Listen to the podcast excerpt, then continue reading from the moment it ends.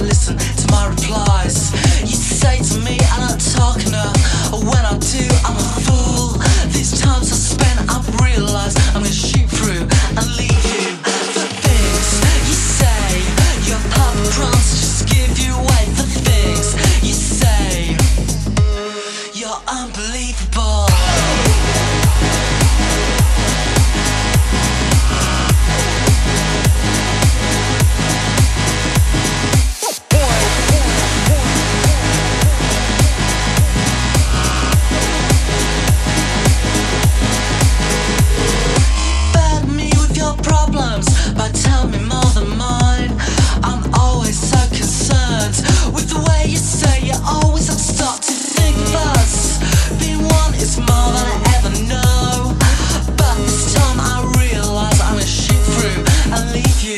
the things